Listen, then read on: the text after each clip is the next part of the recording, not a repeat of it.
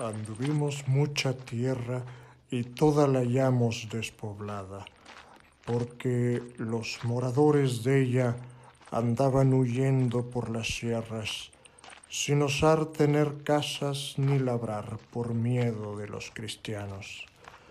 Fue cosa que tuvimos muy gran lástima, viendo la tierra muy fértil y muy hermosa, y muy llena de aguas y de ríos, y ver los lugares despoblados y quemados, y la gente tan flaca y enferma, huida y escondida toda.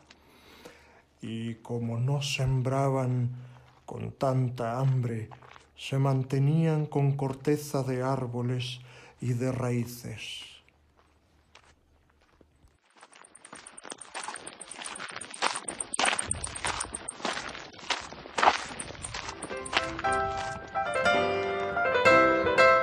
La escritura de los Lloris.